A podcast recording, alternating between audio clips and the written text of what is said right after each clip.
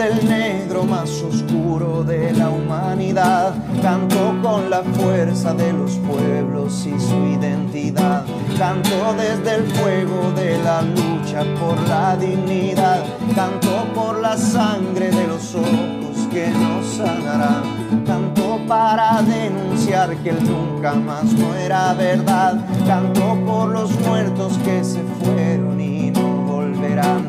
Canto sin sosiego porque nada los devolverá. Canto por Gustavo. Bienvenidos todos a una nueva edición acá de la esquina del 6. Justamente acá en la radio extremo, la 96.1 FM del Dial. Una nueva edición de este podcast radial que hacemos por este lado, Jaime, y por el otro lado, Sebastián, en una semana política y social bastante movida, muchos temas de los que revisar y como siempre saben, en el otro lado del micrófono está el Seba que los saluda adelante. ¿Cómo estáis, Seba? Hola Jaime, acá estamos conectados eh, con tanto tema dando vuelta eh, y, y, ya estamos ya una primavera excepcional. Hoy día tuvimos un día muy, muy, muy caluroso y bastante rico, hay que decirlo. Oye, las primaveras ya saben diferentes, Sebastián. ¿eh? Yo creo que después de los últimos años, incluido el estallido social, eh, como que la primavera trae un aire diferente. Un aire diferente, un aire distinto a lo que eran los noventas, diría yo, ¿no? Eh, así es que se, se respiran aires de cambio, se va. Sí, hay bastante mm, aires de cambio, hay cosas que ya no se toleran, que están al borde de ya eh, un país bananero, eh, que ya nadie lo aguanta, nadie lo tolera. Eh, acá saco colación todo lo que se ha conocido por parte del presidente. Quizás antes se le podía aguantar alguna que otra chambonada, pero hoy en día está en la cornisa saliendo en todos los medios internacionales, BBC de Londres, eh, todos los medios de por todos los medios europeos escandalizados y aquí eh, también hay bastante escándalo.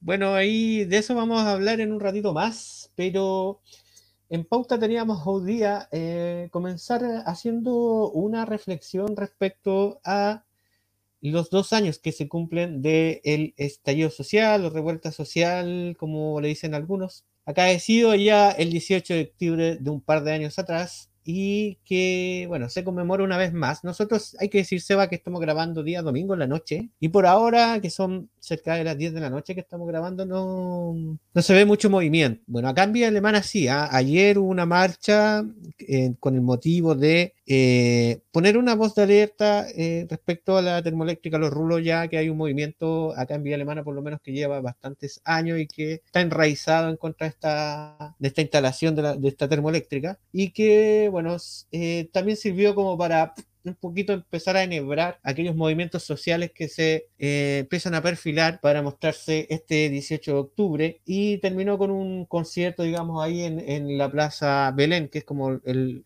sector centro de Villa Alemana. Así que algo se siente, pero hoy, digamos, particular día domingo, está bastante, bastante tranquilo. Eh, yo no sé cómo estará por allá en Viña, Seba, hay que reportar un poco de eso, pero por acá, como te digo, está hasta ahora bastante tranquilo. No, acá, Jaimito, contarte que acá por Aurora habían algunos carabineros apostados fuera de algunos negocios eh, locales, de barrio, en una imagen bastante llamativa, hay que decirlo, porque esos negocios que um, están cerca de la variante Agua Santa, específicamente en el paradero 5.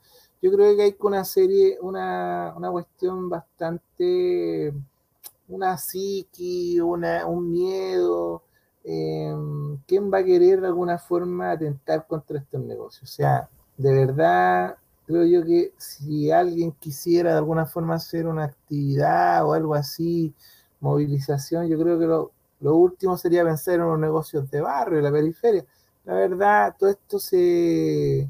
Hay una imagen, una postal de todo lo que ocurrió en el estallido que yo creo que está demasiado eh, viento a favor por aquellos que buscan de alguna forma militarizar, generar miedo, que aquí vamos directamente a convertirnos en un país, no sé, socialista, tercermundista, cubanos, venezolanos, como que todo aquí, todo el miedo se acumula y se expresa eh, en los medios y la gente también hace eco un poco de eso.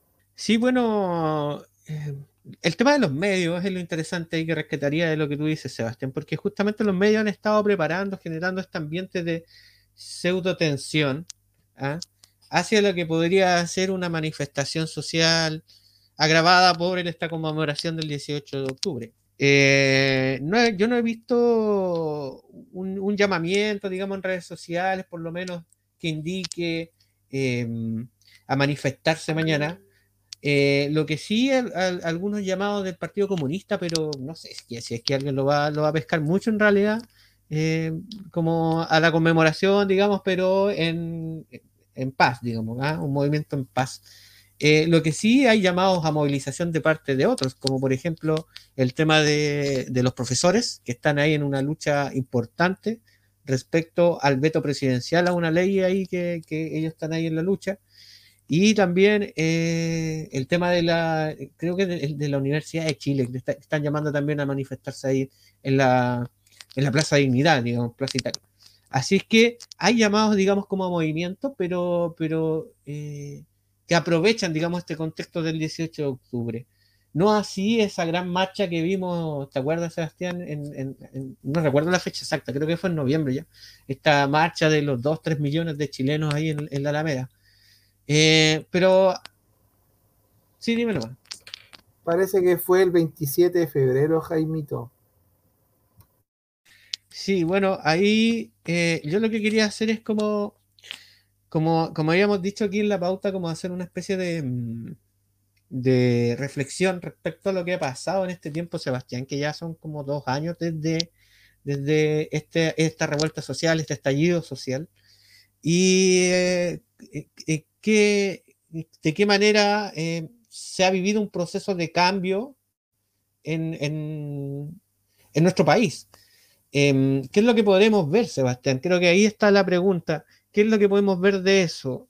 Bueno, eh, lo más directo en, los cambios que han ocurrido en los mismos medios de los que estaba hablando recién, como la televisión, donde han cambiado un poco la pauta para meter un poco más de política entre medio, cosa que antes, antes de, octubre, era una televisión que vivía en Marte y, digamos los chilenos en Júpiter no, no se juntaban ni pegaban, mostraban una realidad completamente diferente bueno, aún así lo siguen mostrando ahora, pero por lo menos se están llevando a sus matinales, digamos, eh, hay política, se habla, se habla, se habla de política, sobre todo en el matinal de Chilevisión. Bueno, el cambio de switch que le dio la red también, que es destacable lo que está haciendo la red, han, ido, han corrido al cerco, digamos, para mostrar documentales que antes eran, estaban vetados en la televisión y han, han puesto en su parrilla programas diversos, digamos, donde tenemos personajes que son de extrema derecha y otros personajes que son de izquierda. Así es que, eh, bien por ellos, bien por la red. Eh, y el tema también se va de que también eh, se ha producido cierta decepción también, yo diría, en la, en la, en la población, por el tema de que acaecido, digamos, los últimos sucesos del, del, 18 de octubre, esta gran marcha que tú me estás corrigiendo, que es el 25 de octubre, esta marcha gigante, sale el presidente de la República a decir que sí, los escuchamos, vamos a hacer una gran agenda social para atender estos temas, ¿ya? Agenda social, digamos, Sebastián, que no ha pasado nada. sí, exacto, se ha quedado corto, se quedó corto, eh, por mucho tiempo hizo eh, eco en el presidente las voces más ortodoxas de un neoliberalismo duro aplicado con recetas eh, de hace 30 años en adelante y el presidente se quedó pegado mientras un país entero desfilaba al frente de eh, la moneda y en la cual costó, Jaime, hay que acordarse, costó mucho de alguna forma que tendiera como a flexibilizar su, su puesta en marcha ahí el señor Larroulet, que ya hemos escuchado muy poco el señor Larroulet, Jaime, hay que decirlo. Me parece que lo tienen bien fondeado en el segundo piso de, de la moneda, ya no es una persona que lo escuchen mucho, la verdad ya no lo quieren cambiar para no generar más más eh, movimiento. Y mm, bueno, todo lo que ocurrió desencadenó en que existiera un acuerdo por la paz en el mes de noviembre que eh, posibilitaba y abría el paso a una nueva carta constitucional, como bien ya hemos comentado, con todos los caminos, trajines que han habido eh, de por medio, toda la, todo lo que ha ocurrido. E inclusive, Jaime, si no mal no recuerdo, estaba pensando, yo me acuerdo que el señor Rodrigo Bade, más conocido como el pelado Bade, estuvo como candidato a presidir la constituyente. ¿Qué hubiese Eh, fue así, pasado? fue así, po. de hecho fue así, po. fue el primer día donde estaban, estaba entre los nombres de esa tómbola, po. el que estaba Elisa Loncón y estaba el pelado Bae peleando, po, peleando ahí ¿Qué lugar. hubiese, ¿Qué hubiese pasado si el pelado Bade hubiese dirigido esta constituyente? La verdad, no, no sabríamos qué hubiese ocurrido, la verdad. Es que yo creo que se hubiese prestado bastante para estas suspicacias que ha generado la derecha respecto a la constituyente, entonces hubiese Sí. estado a un, pa- a un paso de fracasar. a un paso hubiese sido el chivo, eh, la oportunidad de echar todo esto por tierra.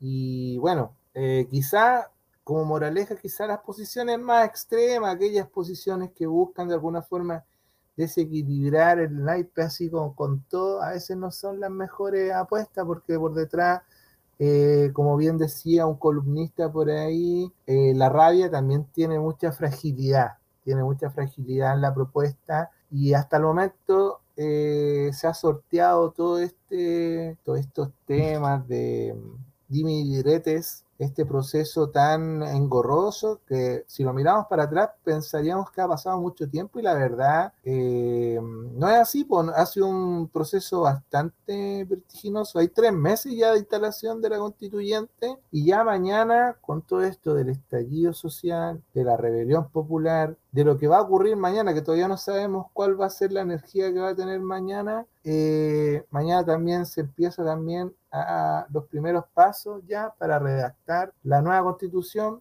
Ya dejamos las formas y ahora nos metemos de lleno en los temas importantes que la gente quiere respuestas. Sí, ahí el, tema de la energía es, crucial, creo yo. Eso es, es crucial. Em, yo no sé en qué tesis estáis tú, Sebastián, pero eh, hay gente que dice que, digamos, que el malestar de alguna manera se institucionalizó con eh, el triunfo de, eh, de esta constituyente, pues, di- digamos, el triunfo de que se estableciera la posibilidad de esta convención constituyente. Sé muy bien que finalmente el grito era otra cosa, ¿cierto? Em, pero finalmente se abre esta pequeña ventana que permite de alguna manera eh, cambiar o reemplazar eh, la constitución que nos rige hasta el día de hoy, que es la constitución de, de- Jaime Guzmán. Eh, entonces yo no sé en qué tesis estáis tú, Sebastián, porque muchos dicen que eh, de alguna manera esto como que enfrió a, eh, a los movimientos sociales, ya que de alguna manera se llevó todo ese, se canalizó este malestar hacia esta posibilidad de entrada a este gran cambio político, a este gran cambio que puede generar este marco de leyes que es la, que es la constituyente. Ah, sin duda, pero es que, pero es que también ahí en ese sentido de lo que tú dices de que se ha ido enfriando un poco la calle, tiene que ver que también se ha ido como institucionalizando también parte de esa energía. Recordemos que el problema más grande que estamos atravesando es la caída de las instituciones y además eh, el sistema de representatividad. Hablemos de los partidos políticos y cómo se han ido constituyendo estas representatividades. Hay un proceso que está en marcha de desmontaje de todo ese aparataje. Y algunos movimientos sociales están muy dedicados al tema electoral y, y, no es que se hayan enfriado, yo creo que han ido tomando otras formas y se están constituyendo como actores relevantes en la sociedad. Y eso está pasando. Es cosa de ver nomás un poco, analizar un poquito en qué está cada uno de, de dirigentes, o voces que se hicieron eco en el estallido social y te vas a dar cuenta que muchos están de alguna forma disputando algún espacio institucional eh, y también apoyando eh, algún proceso. Pero sin lugar a duda, ah, eso no basta, ¿no? no basta todo eso porque eh, el problema es más grande de es más grande de resolver, no es, no es simplemente unas par de, de elecciones, yo creo que es un, un, proceso de más largo aliento para darle un poco más de estabilidad a este país en el sentido de volver a transitar de alguna forma hacia nuevas formas eh, que procesen las demandas ciudadanas, porque el otro día eh, analizaba de alguna forma eh, la, la respuesta de un grupo de candidatos que se presentaron a una feria acá en el sector de Nueva Aurora y la verdad no era muy buena, positiva. La, la respuesta de la gente no le aceptaba el papel, el papel que contamina, además, esa forma ya está un poco obsoleta, añeja, llegar con las banderas, moverse, eh, con el nombre. Eh, hay mucho descontento porque no se han procesado las demandas ciudadanas, todo lo contrario. Oye, ahí justamente le diste en el clavo en un punto que quería hacer reflexión, Sebastián, que tiene que ver justamente en el tono, en el tono en el que están en este minuto los políticos. Y nosotros lo podemos ver, lo podemos ver todos los días, están en la tele, ¿ah? en las mañanas, en las tardes, se generaron programas de discusión en las tardes, ¿cachai? Es ahora que habían comedia, ahora hay programas de discusión política.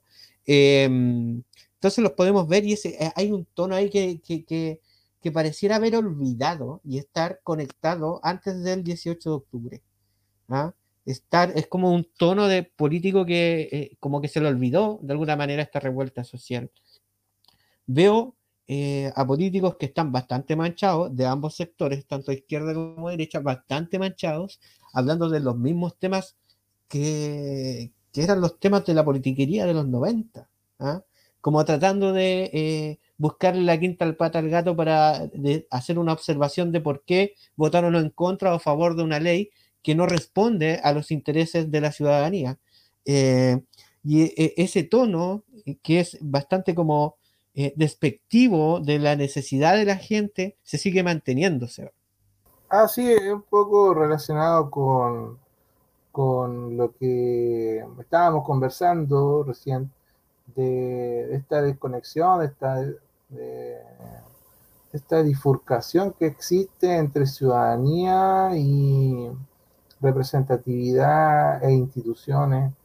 Eh, o sea, hemos llegado a un nivel, Jaime, en el cual las instituciones cada día están más por el suelo, con fiscalías que no hacen su trabajo, con, no sé si tú recuerdas los casos Cabal, Penta, donde de alguna forma se buscaba bloquear, eh, que se conociera toda la información que hay detrás, eh, con movimientos ruines, viles, donde estuvo involucrada Bachelet, eh, donde han estado involucrados los presidentes, entonces ya estamos en una situación que ya, no sé, es más, mm, estamos como más parecido, no sé, a como a una situación en la cual la ciudadanía ya no aguanta más, con, con inflación galopante, y lo que se ve de alguna forma es esperanzador, pero a la vez tiene sus propias dificultades de nacer en medio de toda esta bataola y más encima con una elección electoral en la cual eh, la ciudadanía ya no, no cree mucho, entonces eh, es, una, situación complicadísima, de crisis bastante profunda del, de mm, algo que se está viendo hace mucho tiempo, de una élite, porque a veces se habla de que la ciudadanía está de alguna forma eh, polarizada. la verdad no lo veo yo esa polarización. Más allá una gran desconfianza de la ciudadanía por la, parte, la base pero lo que ocurre es una crispación en, la élite más que nada, en, la, gente que de alguna forma tiene toma de decisión y más encima los, grados de corrupción eh, que hemos visto en todos los niveles y no hay nadie que se salve en esta cuestión. Y eso hace muy difícil de alguna forma ir como construyendo confianza ciudadana eh, sobre los procesos que vienen. Este proceso del 21 de noviembre va a ser muy decidor, Jaime, yo creo, con respecto a lo que se nos viene. No sé, no sé si la ciudadanía de nuevamente se vuelque a votar por gente desligada de todo esto, de toda esta, de toda esta corruptela. Eh, ahí va a marcar de alguna forma un nuevo ciclo y además también abre paso también a una gran disputa eh, electoral eh, que se resuelve en enero y en la cual también o sea, va, a entregar de alguna forma muy, muy claramente cuáles son los designios que de aquí en adelante. Bueno, hablando de mm, corruptelas, corrupción, papeles y otros más, eh, vamos a hablar en el próximo bloque, Sebastián, acerca de esta, esta apertura de los famosos Pandora Papers que atravesaron de tico a taco a nivel mundial y aparecieron muchos, y entre ellos está eh, Sebastián Piñera. Así es que vamos a ir una pausa musical. Recordarles a todos que están acá en la sintonía de la radio extremo, la 96.1 FM del Dial. Vamos a esa pausa musical y luego volvemos acá a la esquina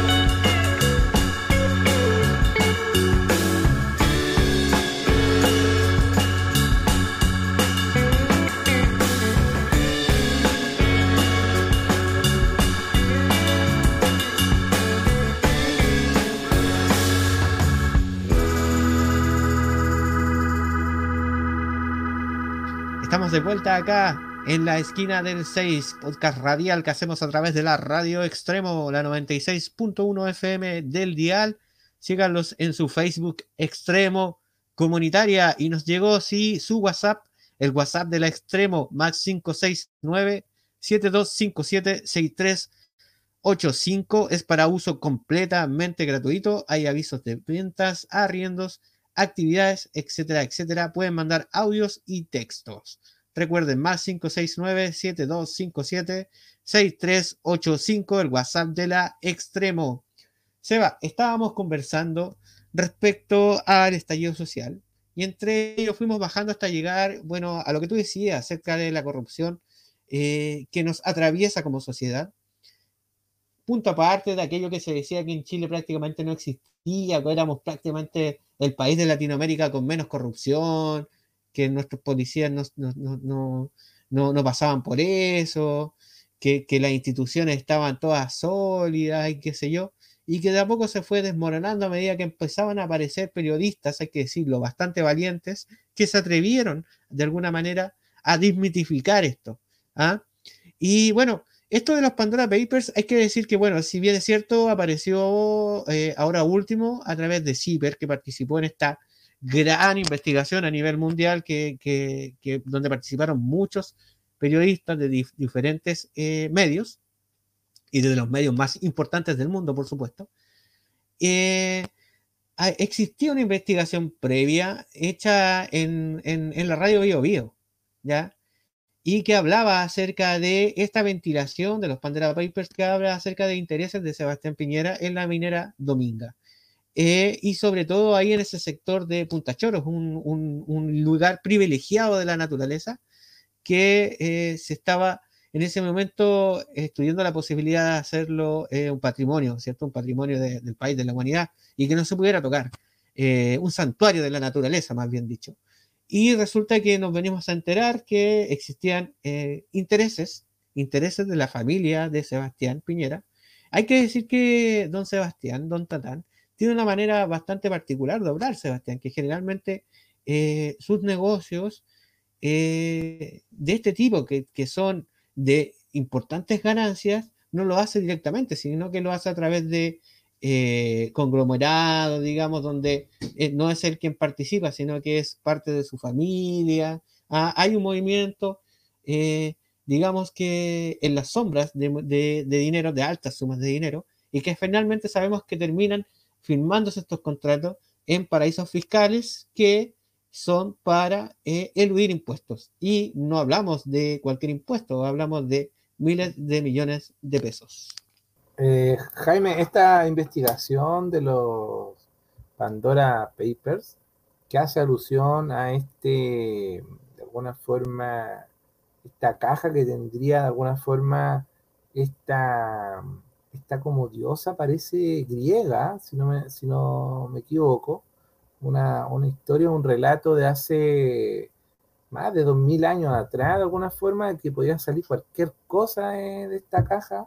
Bueno, la verdad ha sido una de las investigaciones más grandes eh, y con mayor coordinación de alguna forma a nivel internacional. Quizás pueda sentar un precedente sin lugar a duda, el cruzamiento de datos, el trabajo de periodistas de distintos lugares del mundo geográfico, cantantes, presidentes, eh, bueno, un sinnúmero de, de, personas involucradas en esto y grandes periodistas también detrás. Acá el medio sí, pero de alguna forma se ha transformado en el, la vanguardia eh, en el custodio de estos datos y además todo un dolor de cabeza para el presidente, la máxima autoridad de nuestro país.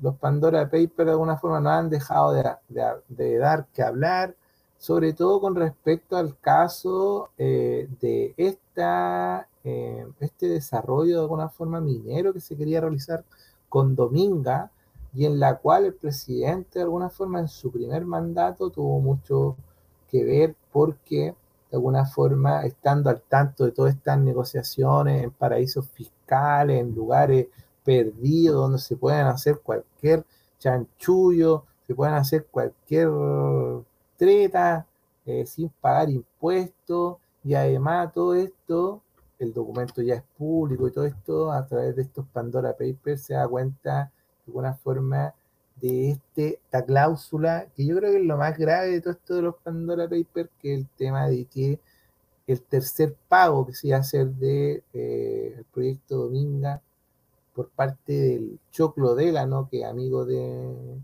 de, presidente, el tercer pago iba a sí o sí, siempre y cuando no se ha declarado el sector santuario de la naturaleza. Y esa decisión la tomaba el presidente. Así que esa cuestión ha generado de alguna forma escosor, producto de que eh, no se pudo investigar a fondo todo esto. Quedó como hay medio una investigación ahí, como, como sin mayores datos. Y esta excusa que sacó el presidente de que ya todo esto se había investigado, no se la cree nadie ni él mismo, la verdad.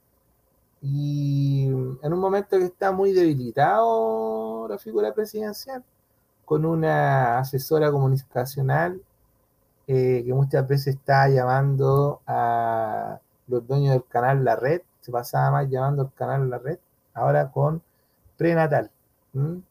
Y eh, con un distanciamiento del señor La Roulette, prácticamente no tiene a nadie ya que echarle mano el presidente está más solo que nunca y con una amenaza latente de que pueda eh, abrirse un proceso eh, destituyente, capaz que no llegue ni a marzo el, caballero, aunque en la política chilena estas cuestiones, la verdad, no ocurren con frecuencia, la verdad, sería primera vez, no sé, que, que, que, se vea una situación de esta calaña, la estabilidad política que aducen algunos, prefieren el chanchullo, la barrete y todas estas cuestiones antes de alguna forma de aplicar lo que corresponde en todo orden de cosas cuando las cuestiones ya no dan más. Así que no sé qué irá a pasar, Jaime, no sé qué piensas tú. Estamos en un escenario bien complejo, bien complejo, hay que decirlo. No sé qué pasará con la constituyente, no sé qué pasará con los decretos, no sé si, la figura del presidente desaparece, pero de verdad que estamos en una situación en que no se puede aguantar más y tolerar más cuestiones raras. Sí, em, es una semana bastante movida respecto a eso, por eso lo decía en un principio. Em, eh, eh, se, tiene que votar el tema de la, de la acusación constitucional a Piñera en eh, la Cámara de Diputados.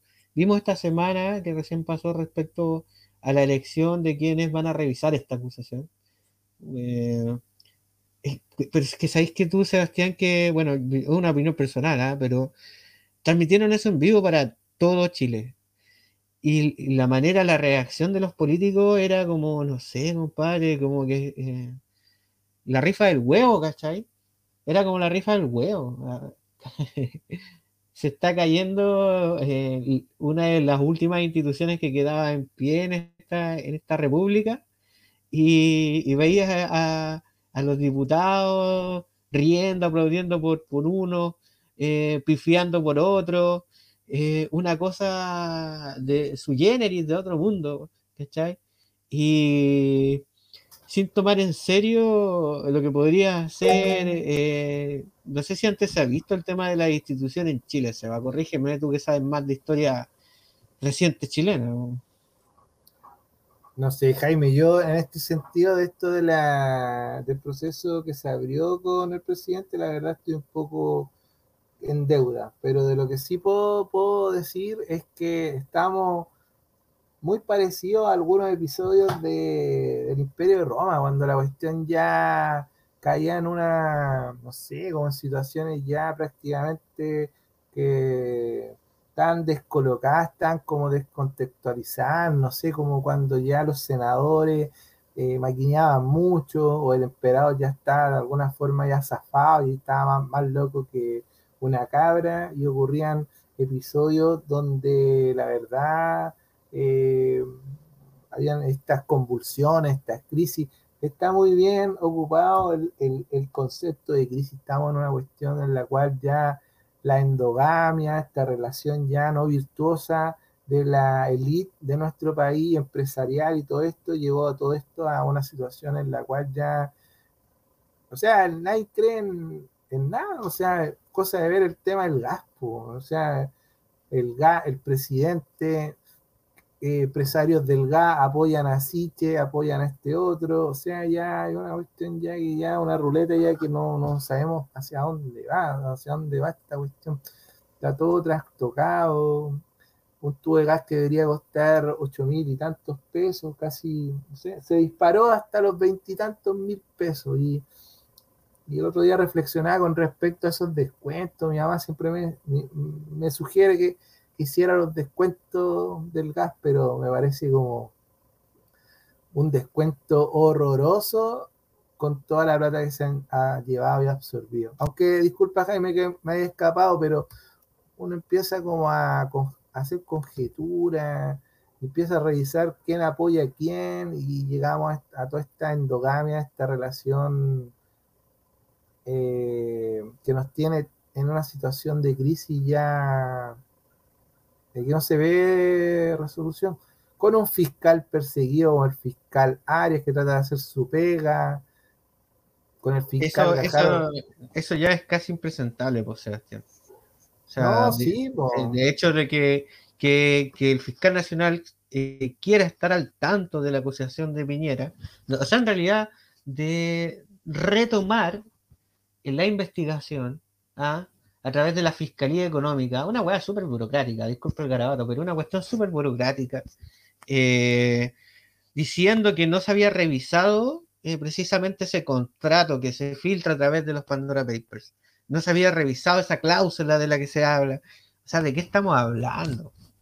¿Ah? El presidente de la República va y se para y dice, no, es que yo no vi, no, no sabía de este negocio. Un negocio por millones de dólares. Entonces, realmente la, ciudadanía no, no es torpe, no, no, y, y, y quizá está muy bien aplicado el concepto de oasis en Piñera. Cuando hablaba del oasis, quizá el, oasis se refería al oasis que había en sus bolsillos, porque en realidad eso era, o sea, eso era, eso es, o sea, la relación público-privada totalmente trastocada, o sea, el oasis era eso, era ese, ese lugar, ese ese mundo en su cabeza en el cual todo estaba pasando y que se hacía realidad con toda esta desviación de recursos, con investigaciones, con manejar al sistema eh, de investigación de la fiscalía eh, y seguir con los negocios, o sea, tener por un lado tu mesa de alguna forma, eh, donde haces tu trabajo y en la mesa de al lado estáis viendo todas las cuentas, todas las transacciones la bolsa y cómo suben y bajan, y tú eres el que digita todo eso, tú eres el hombre del poder, porque de esto se trata en el sistema presidencial, ¿no? O sea, tienes todas las atribuciones, tienes todas las posibilidades de acelerar o no algo en el Congreso y se transformó en ese oasis que era el oasis de Piñera. Bueno, Seba, eh, vamos a ir a una pausa musical y ya vamos a entrar en el último bloque del, programa. Les, decimos quédense con nosotros. Estamos acá en la esquina del 6, en la radio extremo, la 96.1 FM del Dial.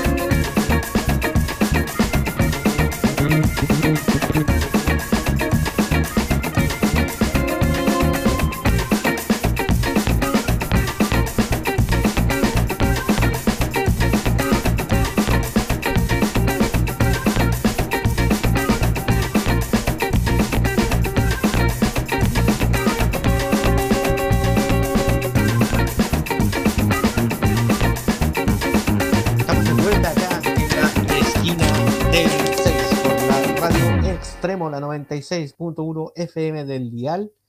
Eh, recuerden de seguirlos a ellos en su Facebook Extremo Comunitario y en su página web www.radioextremo.cl. A nosotros en nuestros canales en internet, YouTube y Spotify, Nueva Aurora Medios, la esquina del 6.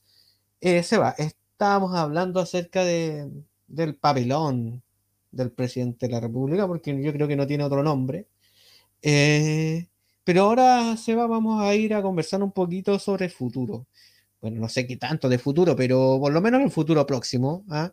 porque estamos en medio entre todo esto que está pasando en este río, en este mar tormentoso. Eh, se vienen las presidenciales. se vienen las presidenciales que a todas luces van a ser una primaria y luego vamos a ver eh, qué pasa, quién pasa a la definición, a la fase final.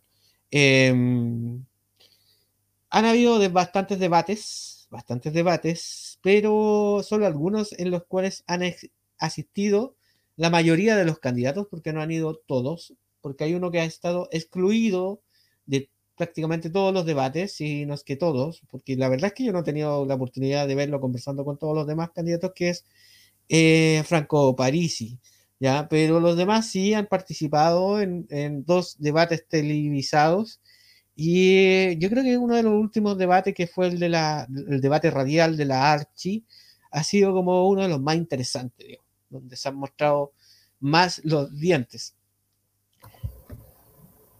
Sí, se han mostrado bastante los dientes, por lo menos en ese debate de Archie, pero todavía, Jaime, se rehuyen muchas veces los grandes temas, ¿eh? como que, yo no sé, el tema de la... No sé si se ha tocado el tema, Jaime, yo la verdad lo desconozco.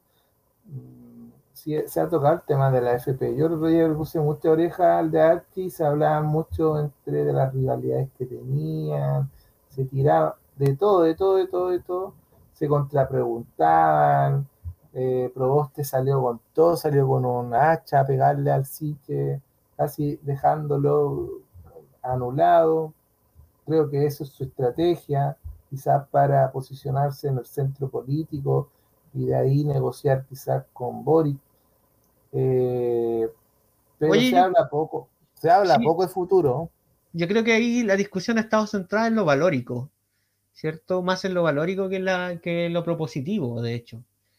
Eh, respecto a lo que tú decías, em, de las AFP, sí, hubieron un par de rounds, un par de rounds donde Sichel intentó cuestionar primero el programa de, de Jasna Proboste y luego el programa de Boric. Eh, el Sichel propone un, un, sistema a lo australiano, donde se pueda, eh, digamos, como uno escoger eh, un fondo privado en el que quiera estar, ¿ya? Eh, o un fondo público. Pero, pero insiste esta, este juego, ¿ah? este juego entre eh, que si el Estado, digamos, se hace cargo de un pilar colaborativo, en realidad lo que se estaría haciendo es como apropiarse de los fondos de los chilenos. Eh, eso hay que hacer como un disclosure ahí y decir que, no, no, es tan así, digamos que por lo menos lo que yo he visto en, las propuestas es que, claro, existe este pilar contributivo del Estado, eh, pero también va a haber un pilar contributivo del trabajador y otro pilar contributivo del empleador. El tema está que dónde van a parar esos fondos. Eh, se va a dar la oportunidad de que quienes quieran acceder a este pilar contributivo del Estado puedan estar en un fondo común, ¿ya? Eh, administrado por el Estado. Pero también va a existir la posibilidad, digamos, de prestar tu fondo y llevártelo a una entidad privada. Eso es por lo menos lo que yo he leído a grandes rasgos en eh, los programas más progresistas, digamos, de la, de izquierda, Sebastián. Gracias por la aclaración, Jaime. La verdad, lo que se ha visto en los debates han sido, y lo que han informado también los medios, han sido como las, las tensiones, las, grandes tensiones que tienen estos candidatos, acusarlo a uno de mentiroso, el otro de que no tiene experiencias vitales. Eh, bueno, y para qué decir del candidato Kass, que, que, me parece ya una cosa ya extrema, los Donald Trump haciendo posiciones, haciendo caricaturas de alguna forma de, de una situación muy puntual que ocurrió con Boric eh, en, el estadio social, en un contexto muy determinado, quizás no, no es este. Eh, todavía quedan alguna, alguna, algunos debates más, quedan todavía algunos debates más, ojalá sean más temprano para que la ciudadanía pueda verlo. Y la carrera presidencial ya queda muy, muy, muy poco, ya quedan prácticamente nueve domingos para saber cuál va a ser el presidente de Chile en un contexto que nadie lo desearía con una situación económica que se ve cada día más a la, al alza los precios y de alguna forma con em, situación constituyente también em, que está un poco, diríamos, como pausado hasta el momento em, para no toparse con esto de la presidencial, eh, siento yo. Eh, yo creo que ahí también a los candidatos ha hecho falta mencionar respecto a cuál va a ser su actitud frente a la constituyente. Parece que en algunos de los primeros debates alguien preguntó respecto a eso, pero, pero no han hablado mucho, sobre todo los candidatos de derecha no lo he visto hablar respecto a lo mismo. Eh, de hecho, bueno, lo de casa es siempre decir que no, que, que son una burla, que no sé, las típicas eh, eh, epitafios despectivos respecto a la constituyente que, a los cuales nos hemos acostumbrado desde de parte de ese sector, ¿no? Y Boris diciendo que de alguna manera lo va a acompañar, pero no, no han estado muy claras las propuestas. ya, bueno, obviamente el poder constituido tampoco puede, digamos, hacer muchas propuestas del poder constituyente, no, esas cosas es como mezclar agua y aceite, lo sabemos.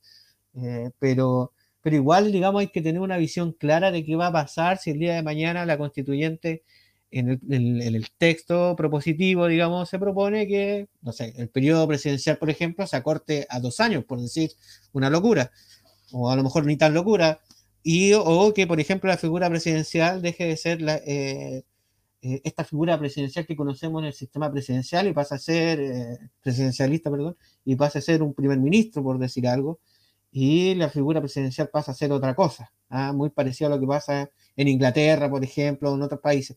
Eh, no sabemos cuál va a ser la actitud de, del futuro presidente de la República, y yo creo que ahí ha, ha faltado, digamos, de parte de estos periodistas, ser un poco más incisivo en esos temas, que son temas muy delicados, Sebastián en el contexto en el que estamos, en un contexto de, de algidez social, eh, mira, a ver, pongámoslo, hagamos una bajada súper clara. ¿Qué pasa si el día de mañana sale Cas presidente, ya? Y tiene un apoyo importante de la ciudadanía. Y Cas decide no hacer, eh, no tener una respuesta positiva a los designios de esta nueva constitución. ¿Qué va a pasar ahí? creo que hay que sentarse y hacer una reflexión respecto a eso. Está ahí la presidencial a la vuelta, a la vuelta de la esquina. Está a la vuelta de la esquina y también con todo el protagonismo que tiene el presidente, en tanta área, en tanta arista. Entonces, tanta influencia que, que puede generar. Entonces, también hay mucha expectativa también con lo que va a pasar con eh, y la derecha ha jugado un papel, aquí el señor Chaguán se la ha jugado el todo por todo.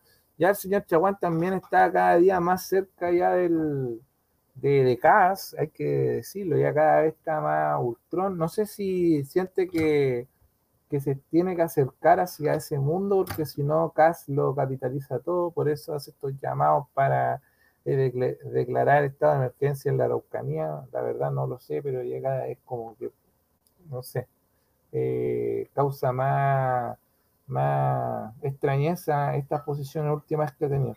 Pero debe ser complicado dirigir un partido que está prácticamente partido en dos y donde se le está yendo mucha gente con casa. Y el candidato que eh, tú tienes, sí que no prende y cada vez está más enlodado con todos estos problemas. Eh, ¿Y cuál es la estrategia que en algún momento comentó el presidente de RN, actual, ¿ah? habitante de Concón, además, por esta circunscripción? Eh, señala de que es importante llegar al Senado con, harta, con harta, alto poder. Y para eso han desarrollado una serie de, de, no sé, pues incluso hasta el Mañalich también está, aunque no es de RN, pero está ahí en Evópolis, está hasta Mañalich para frenar todo este ímpetu de alguna forma de transformación importante, necesario, porque, digámoslo, 10 años tramitando una ley de eh, que, sea una alternativa a la FP. 10 años y no hay solución. Y la verdad se juntaron todos los problemas y ahora estamos en una batería de, situaciones muy complejas y que la verdad eh, tiene crispado todo el sistema político. Y mañana es 18 de octubre. Sebastián, acaba de salir fresquito eh, la última cadena. Ya sé que hemos dicho acá en el programa que no sé qué tanto podríamos hablar de esto, que a mí una encuesta que me, despierta por lo menos suspicacia, por lo menos. Pero bueno, aquí está, está fresca, eh, toma de datos del 8 de octubre, donde aparece Gabriel Boric con un 21% y en el segundo lugar aparece José Antonio Cas con 18 puntos. Luego, y en tercer lugar, y consolidándose ahí, aparece Janna Prevoste con 13 puntos y más atrás Sichel con 10. Y después el Molío, Parisi. Ay, disculpen que sea un poco despectivo, pero bueno, es la verdad. Pues después viene Marco Enrique Minami, Eduardo Arteafena. Y no votaría, no sabe, con 27 puntos. Una cosa interesante a observar. ¿ah? A muchos se le olvida que ese no sabe, no responde hay harta de población joven que fue a votar en la constituyente, entonces vamos a ver cuánto de esta población joven que está entrando al sistema electoral eh, se acerca a votar en noviembre. Eh, yo creo que ese es un punto pero fundamental y que puede generar un cambio interesantísimo y que generalmente este tipo de encuestas no los miden porque generalmente eh, la población joven tiende a no responder estas cosas no, pescan el teléfono, sobre todo este tipo de encuestas que son de este tipo como telefónicas, ¿ah? no presenciales. Entonces, eh, ahí está, hay que poner, mirar las con suspicacia estas, estas encuestas, pero también ver el dato y empezar a interpretar de alguna manera eh, cómo se comporta la ciudadanía eh, respecto a cómo, cómo, cómo, vamos ahí a la, a la presidencial. Sí, es un escenario totalmente que nadie puede predecir que vaya a ocurrir sea ciencia cierta no, no, se puede decir.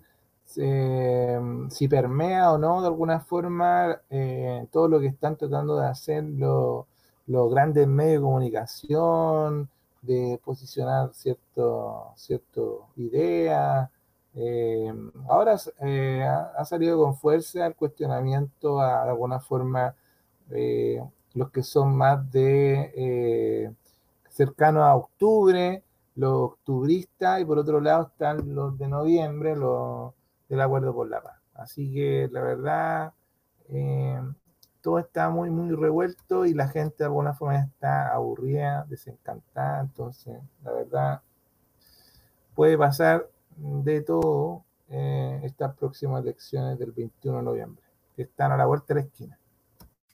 Y nosotros acá en esta esquina, en esta esquina del 6, una esquina más de los cerros de Viña del Mar, una esquina con su semáforo, una ventana hacia lo social que abrimos eh, hace más de ya no sé cuánto tiempo, Sebastián, que llevamos el podcast, eh, en nuestro programa ya número 67, y que es un espacio para conversar y mirar la realidad desde esta nuestra esquina, un lugar cualquiera en cualquier cerro de Viña, y que esta semana termina y que conmemora también eh, este 18 de octubre, una época de cambios que se inicia para esta gran patria chilena. Seba, nos vemos la próxima semana. Eh, no sé si quieres dar una, una reflexión ahora ya a puertas de este 18. Nos quedó un tema re importante, Jaime, que fue de alguna forma el hecho de eh, la declaración de estado de emergencia, más que nada un volador de luces, la puede declarar el presidente eh, pasan 15 días y se tiene que volver a ratificar por medio del Congreso, de ahí no va a volver a pasar, pero que de alguna forma viene también a, estar eh, en medio también de una elección eh, presidencial y de otros cargos públicos que está crispado todo. Así que la verdad deberíamos comentarlo ya la próxima semana. Bueno, vamos a tener tiempo para eso y para otras cosas más. Esta semana es movida y aquí estaremos en nuestra esquina, en la esquina del 6. Este podcast radial que hacemos por este lado, Jaime, por el otro lado del micrófono, Sebastián. Nos vemos la próxima semana. Sigan en sintonía de la Extremo 96.1 FM del dial www.radioextremo.cl, su página web. A nosotros, búsquennos siempre en nuestros medios en internet, YouTube y Spotify, Nueva Aurora Medios, la esquina del 6. Hasta la próxima semana. Chao, Seba. Chao, Jaime.